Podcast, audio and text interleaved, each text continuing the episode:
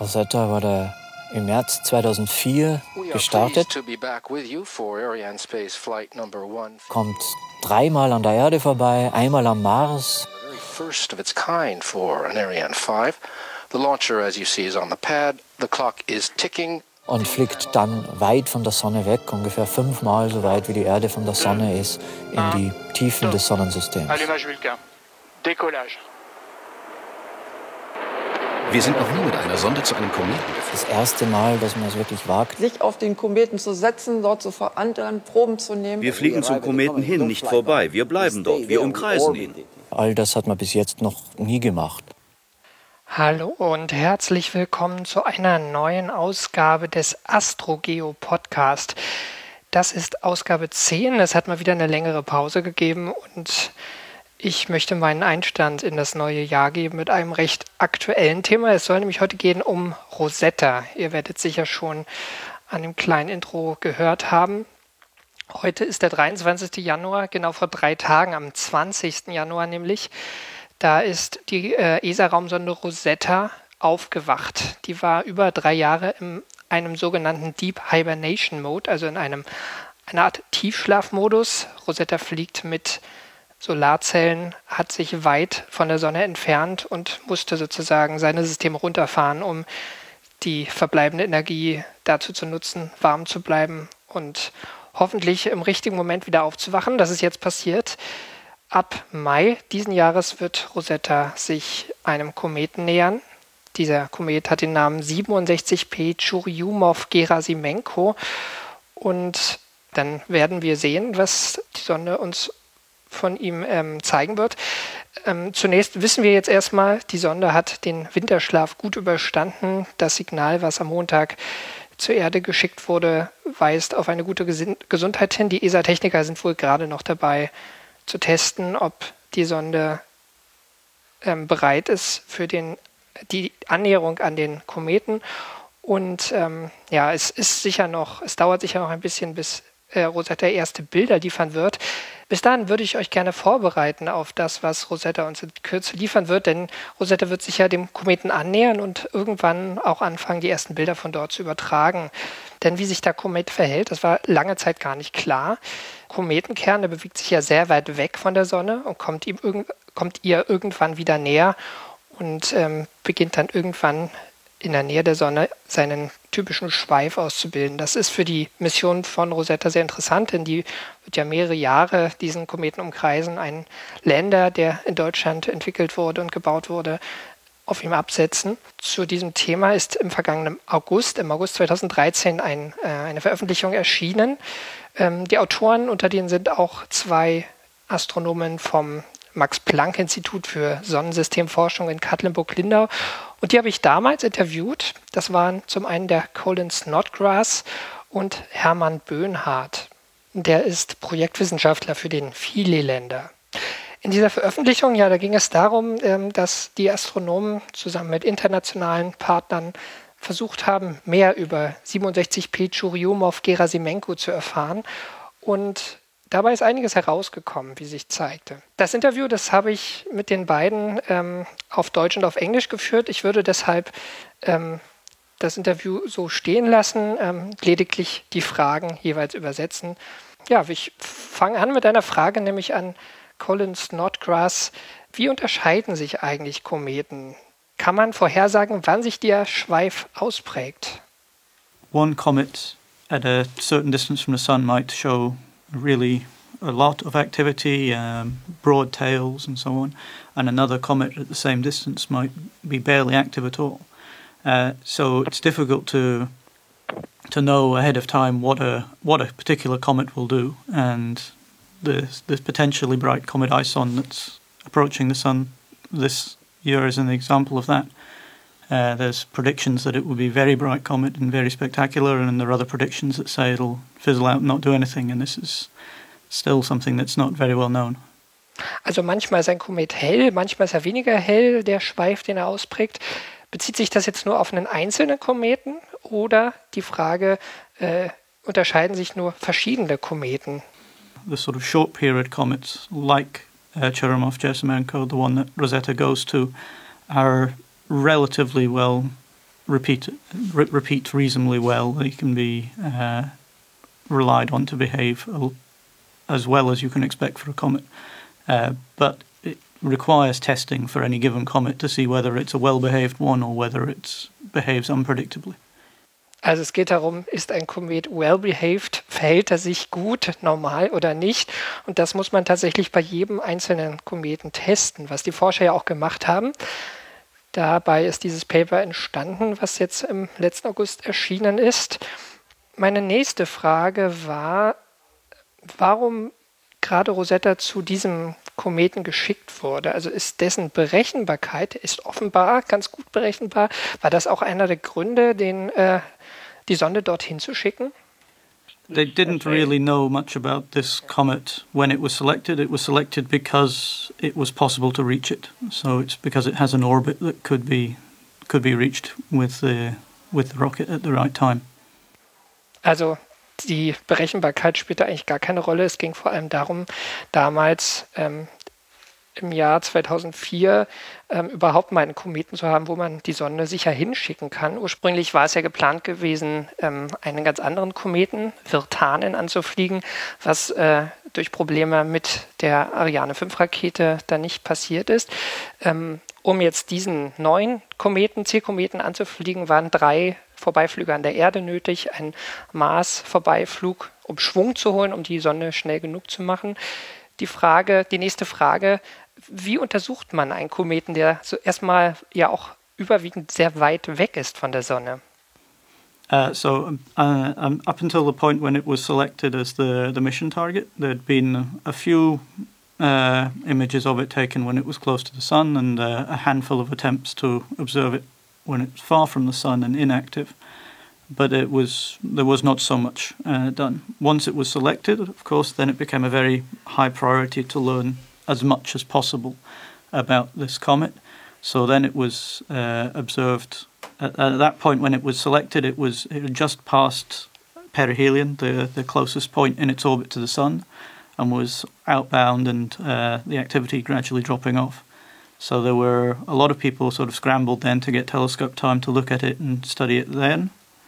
Uh, in a couple of years, and that was in 2002, 2003, and then sort of through 2004, 2005 through to 2007. Uh, a lot of people studied it with very large telescopes to look at it when it was at the the outer part of its orbit, when it was inactive, because that's when you can study the, the nucleus of the comet, the central solid body. Um, because when it's close to the sun, you only see the, the bright activity, you don't see the nucleus itself. And then since then, we've continued to follow this comet on a reasonably regular basis through now uh, one and a half orbits around the sun. Also am Anfang waren die Beobachtungen recht sporadisch. Ähm, in letzter Zeit, in den letzten anderthalb Orbits, waren die Astronomen gut dran, den Kometen im Auge zu behalten. Ähm, meine nächste Frage, warum ist es überhaupt schwer, einen Kometen zu beobachten, wenn er weit weg ist? Well, when a comet's far from the sun, it it is a very faint object. Uh, the comet nucleus is perhaps only a few kilometers across, uh, four kilometers across in the case of CG, and they are very dark bodies. Uh, they're darker than a lump of coal. So if you can imagine that there's something that's relatively small and very dark at a great distance that doesn't give off its own light, is only reflecting back the sunlight, it means that it's a very faint thing when it's far from the sun, uh, and therefore it requires a very big telescope to observe it.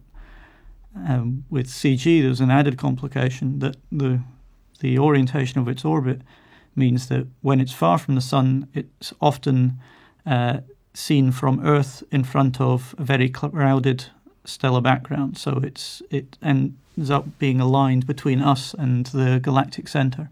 So there are many, many stars in the background, and you're looking for a very faint dot moving against a very crowded uh, field. Also ein Komet, der sich, äh, ein Kometenkern ist erstmal, wenn er weit von der Sonne weg ist, dunkel und klein und lichtschwach. Hinzu kommt, wenn er sich äh, optisch, rein perspektivisch vor dem Band der Milchstraße bewegt, ist er besonders schwer zu entdecken. Ein winziger Punkt vor einer sehr großen Zahl von teilweise helleren Sternen. Was haben die Astronomen versucht dagegen zu tun? Wie haben sie versucht, den Kometen trotzdem im Blick zu behalten. But in our paper, what we applied is a technique which hasn't really been used much in uh, solar system work before, but is used regularly for people who study the stars towards the galactic center. Uh, so there's a it's a technique called difference image analysis, and this technique uh, allows you to take one image of your star field and then blur it in such a way that that one template image then matches every other image you take. Because, of course, when you take a series of images of one star field from the ground, the changing atmosphere means that they, the stars subtly change and blur and twinkle. So you want to be able to correct for these subtle changes in the star so that you can then match that and subtract away every star that stays the same brightness. And this is a technique which has been used so that people can study uh, variable stars, stars that get brighter and fainter, and also to look for planets around other stars by looking for photometric signatures, for looking for signatures in their, their changing brightness. So this technique is, is used to isolate the few stars which change in brightness in a very crowded field like that. But it can also work for any for isolating something like a comet that moves against the, the star background. Also eine Methode, mit der eigentlich Exoplaneten gesucht werden, in der man versucht, äh, in schneller Folge Bilder des Himmels zu machen und einfach guckt, was sich zwischen diesen Bildern verändert. Das muss etwas sein, was sich bewegt. In dem Fall war es der Komet. What we find is that uh, CG is is a reasonably well behaved comet. Its its brightness uh, around an orbit changes uh, in a reasonably repetitive way, so it's about the same brightness at a certain distance from the sun on each orbit. And this is a very good thing for Rosetta because it means we can hope to to have some realistic predictions based on these observations if we look ahead to next year. And then what the other thing that we found was that when we look at the the very far part of the orbit as the comet comes in towards the sun, is that we see evidence that the, the comet has some faint activity already quite far from the sun beyond uh, four astronomical units. And an astronomical unit is the distance between the Sun and the Earth, and it's a sort of standard scale we use for measuring distances in the solar system. And a lot of a lot of people work with this sort of ballpark figure that comets become active um, when they're less than three AU from the Sun. And this is known for a while that this is only a very approximate estimate, but it's still something that people have in mind and it's something that you know for the Rosetta project there's there's a we try to land before or around the time that the the comet gets to 3 AU but what we find is that the comet shows some activity before that at quite large distance. Also Kometen werden das war die ursprüngliche Information die man die die Astronomen hatten. Die werden aktiv wenn sie ungefähr 3 AU also drei astronomische Astronomical Units, astronomische Einheiten von der Sonne entfernt sind, dann bildet sich so langsam der Schweif aus und so eine, so eine Staubwolke um den Planeten, das sogenannte Koma. Ähm, bei Churyumov, Gerasimenko ist es offenbar nicht der Fall. Also das haben die Forscher jetzt gesehen. Das ist auch so die größte Neuigkeit dieser Veröffentlichung, an der auch Colin Snodgrass beteiligt war. Und ähm, das passiert bei diesem Kometen halt wahrscheinlich schon zwischen 4 und 3 AU von der Sonne. Das heißt, es könnte sein, dass ähm, der Komet schon aktiv ist, wenn Rosetta dort eintrifft. Meine nächste Frage ist, was heißt in dem Fall Aktivität? Also ist da wirklich schon, also können wir damit rechnen, dass dann schon ein ganzer Schweif zu sehen ist? In the very early images, the the evidence we see is is that the it still looks like a dot, but the dot is brighter than it would be if it was just the inactive uh, nucleus. So we know now what size this nucleus is, and we can calculate based on the observing geometry how bright it should be at a given time.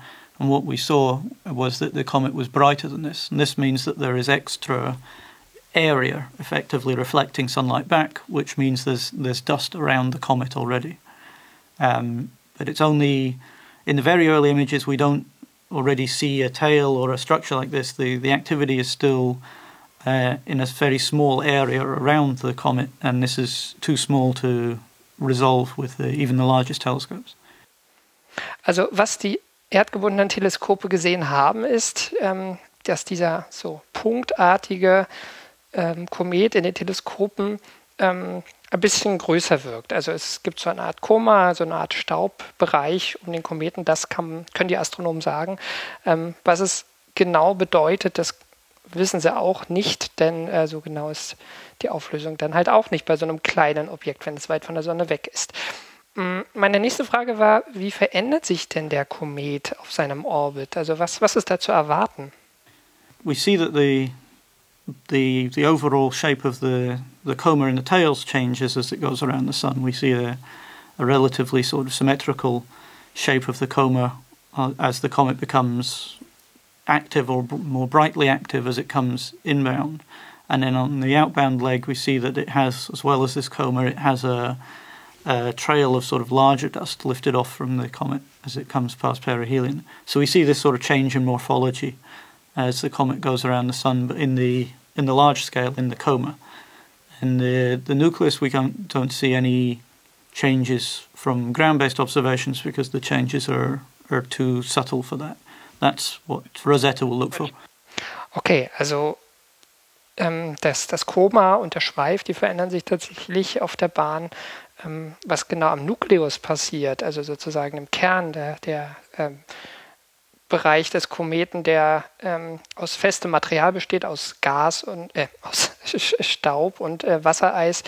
Ähm, das wird sich nur Rosetta aus der Nähe angucken können. Dafür sind die Teleskope tatsächlich zu schlecht. Ähm, aber was ist denn zu erwarten? Also was sagen die Modelle der Astronomen, ähm, was Rosetta vorfinden wird, wenn es dort ankommt? Yes, you can do the sort of calculation that says if you see this much dust and material being lifted from the surface of the comet, then the comet has to lose some meter or so of the surface each orbit round on average. Um, so there, there's clearly large changes on a, on the surface on a resolved scale, but only only images from a spacecraft will actually show you those. That's losing a meter or so on a four kilometer body is too small a change to see with a telescope. Genau, ähm, also Rosetta wird es zeigen. Es gibt offenbar Modelle, die irg irgendwelche Zahlen möglich machen. Ähm, meine nächste Frage, was, was passiert denn genau, wenn ein Schweif entsteht? Was, was kann man heute schon darüber sagen? Well, the the picture we have of, of how the, the material is lifted from a comet is a, a, comet nucleus is a mix of ice and dust, and as it approaches the sun, the ice is heated and sublimates and, and turns from ice directly to gas. And as it turns to gas, this gas flows outwards and carries with it uh, dust and rocky material that's that's trapped within the ice, so that the the picture is that as you get closer to the sun, this rate increases and it produces more and more, more and more material. But of course, you should also see changes as the comet rotates with the which side of it is in sunlight, and so on a sort of daily basis. There, there are variations in the, the level of activity. Also wenn Rosetta dort ist, wird ähm, nicht nur der Schweif wahrscheinlich mit der Zeit stärker, sondern es gibt auch so im, im Tagesrhythmus höchstwahrscheinlich Variationen. Ähm, der, äh, der, der Kometenkern wird rotieren vermutlich. Also es ähm, wird sicher einiges los sein. Meine nächste Frage geht an Hermann Böhnhardt, der äh, sich ja vor allen Dingen mit dem viele Länder beschäftigt. Und die Frage ist ja, ähm, diese Ergebnisse, die jetzt zeigen, der Kometenkern ist vielleicht ein bisschen früher aktiv, Rosetta, der jetzige Plan ist, dass Rosetta ähm, den Länder im November 2014 absetzen wird. Hat das Ergebnis, was jetzt veröffentlicht wurde, denn irgendwelche Auswirkungen auf den Zeitplan der Landung? Ja, es gibt natürlich den Zeitplan, der, der liegt seit langer Zeit fest für Rosetta äh, mit der Annäherungsphase, die im Sommer nächsten Jahres stattfindet und dann die Inspektionsphase des Landeplatzes. Das ist also im Spätsommer und Frühherbst, also August, September, Anfang Oktober 2014 der Fall. Und dann wird die Landung vorbereitet, die Anfang November 2014 stattfinden soll. Äh, in dieser Zeit nähert sich die Sonde ziemlich kontinuierlich äh, dem Kometenkern von etwa ein paar hundert Kilometer Abstand zu etwa 20 oder 10 Kilometer Abstand und im optimalen Fall erwartet man auch, dass man vielleicht auf 5 Kilometer äh, an das Zentrum des Kometen heranfliegen können, bevor die Landesonde abgesetzt werden kann. Äh, das ist notwendig, um die, die entsprechende Auflösung an der Oberfläche zu bekommen äh, für eine sichere Landung.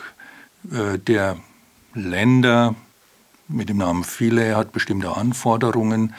Zum Beispiel es ist kein aktiver Länder, er wird komplett einfach nur abgeworfen, im, im, im, wenn man es im Deutschen ausdrücken will. Hat allerdings eine Lagestabilisierung, also ein Trallrad, das ihn also so hält, dass wir davon ausgehen können, und das ist eine Bedingung, wir können nur senkrecht zur Oberfläche landen. Dazu müssen wir wissen, wie die Oberfläche des Landeplatzes ausschaut und wo diese senkrechte Landung genau auf dem Körper möglich ist. Und es ist auch äh, abhängig dann von zum Beispiel dem sogenannten Delivery Orbit. Das heißt, das Rosetta Spacecraft muss uns ja in die Nähe des Absetzepunktes bringen und das muss zu einer bestimmten Zeit mit einer bestimmten Entfernung stattfinden, sodass die Absetzung mit dem Zielpunkt, das ist ja ein passiver Abwurf sozusagen, erfolgen kann. Wir können das nach der Separation nicht mehr korrigieren. Äh, und zudem und deswegen ist, gibt es da Unsicherheiten bei der Ausführung und die erfordern diese Inspektion des Kometen vor Ort durch Rosetta selbst im Sommer nächsten Jahres. Wir wissen das lokale Environment nicht, weder an der Oberfläche noch wo Rosetta sozusagen durchfliegen muss in Form von, ja, da ist eine Gaswolke drumherum durch die Aktivität und auch Staub, wie Colin Snodgrass erklärt hat. Äh, das kennt man nicht im Detail gut genug, um so eine Planung also jetzt äh, Jahre vorher machen zu können, sondern die wird erst kurzfristig stattfinden aufgrund von äh, Messungen, Bildern, Messungen von anderen Instrumenten äh, an Bord Rosetta. Trotzdem nochmal die Frage, ähm, wie stark ist denn dieser Zeitpunkt für die Landung in Stein gemeißelt? Also sind plus minus zwei Monate früher oder später auch drin, sollte sich zeigen, dass äh, Churyumov-Gerasimenko ähm, viel aktiver ist, als das ursprünglich geplant war? Aus jetziger Sicht betrachtet nicht. Das wäre also ein sehr unerwarteter Fall. Also da müsste sozusagen der Komet einen Outburst machen, in der Anflugflagge auf die Sonne, wenn Rosetta gerade ankommt. Äh, wenn er sich so verhält, wie er in den vergangenen Orbits erschienen ist, durch Teleskopbeobachtungen, da werden wir wahrscheinlich für eine, so einen Unsicherheitsspielraum im Landezeitpunkt von vielleicht zwei Wochen haben was bedeutet denn eigentlich so eine Aktivität eines Kometen, der von ferne betrachtet schon äh, sehr beeindruckend ist? Also so ein gewaltiger Schweif, der sich teilweise über Millionen Kilometer ziehen kann. Was bedeutet das, dass jetzt ähm, Philae das Ziel hat, gerade die Quelle eines solchen Schweifes anzufliegen? Der Länder, ein, ein kleiner Länder, der ja auch nicht viel größer ist als, als eine Waschmaschine. Ja, der Länder ist genau. Äh, so eine Art Box, äh, rund, rund gerechnet ein Meter Kantenlänge für die Box und hat drei Beine, auf die er landen soll und wird auch äh, verankert durch Harpunen und durch sogenannte Eisschrauben an der Oberfläche. Man muss dafür nicht vergessen, also der Komet hat keine signifikante Gravitation, die einen festhält wie auf der Erde, wo man also durch, einfach durch die Masse der Erde festgehalten wird auf der Oberfläche. Das gilt ja für den Kometen nicht. Wir kommen mit etwa ein Meter pro Sekunde Landegeschwindigkeit an und äh, müssen die also abbremsen, abfedern und äh, dann an der Oberfläche bleiben mit Verankerungsmöglichkeiten. Und natürlich die Aktivität an der Oberfläche könnte uns im Prinzip auch wieder nach äh, oben bringen, nicht nur durch den Rückstoß, sondern auch durch, dies, durch das äh, ja, Gas oder Staub. Chancen sind allerdings klein. Die Aktivität an der Oberfläche, wie man sich die vorstellt, ja, das ist genau der Grund, weshalb wir da hinfliegen oder einer der Gründe. Äh, es gibt keine, wir, keine profunde Vorstellung dafür, die, wo man sagen kann, okay, das schreiben wir jetzt in ein Lehrbuch rein und das gilt für die Ewigkeiten. Äh, das, soweit sind wir leider noch nicht. Und die Rosetta-Mission soll das genau herausfinden. Also was man weiß, ist, an der Oberfläche gibt es halt das dunkle Material, aber wir wissen umgekehrt auch, wir brauchen für die Aktivität ein Treibergas. Das ist auch eigentlich identifiziert, nämlich das Wassereis, zumindest in der Entfernung, in der wir landen werden, ist äh, Wassereis am Kometen, das also etwa wahrscheinlich die Hälfte der Masse des Kometenkerns ausmacht, das Treibergas. Aber leider haben wir das Wassereis bei den früheren Vorbeiflügen an Kometen, es gibt ja schon einige Vorbeiflüge in der Vergangenheit, äh, wurde Wassereis eigentlich nie so richtig an der Oberfläche gefunden. Das heißt also, das momentane Bild schaut so aus, die Oberfläche hat dunkles Material, vielleicht staubähnliches Material und das Treibergas ist gar nicht so präsent an der Oberfläche, sondern sitzt irgendwie tiefer drunter. Und das äh, ist also das, dieses Szenario gilt es also vielleicht zu bestätigen, auch zu verfeinern und der Länder soll dabei eine Rolle spielen. Zum Beispiel haben wir da also Bohrgeräte an Bord, wo wir also in die Oberfläche hineinbohren können um herauszufinden, hoffentlich, wie tief dieses Eis unter der Oberfläche sitzt und dann auch, wie es überhaupt in Gasform an die Oberfläche kommen kann und dort die Staubkörner, die da liegen, äh, beschleunigen können. Das wird untersucht werden. Also mit anderen Worten, es kann sein, dass Philae früher zu landen hat, aber es ist unwahrscheinlich und ähm, auch nicht das größte Problem der Forscher. Meine letzte Frage, die ich noch ähm, hatte an die zwei ähm, Astronomen. Jetzt sieht es so aus, dass der Kometenkern ein bisschen früher ähm, aktiv wird.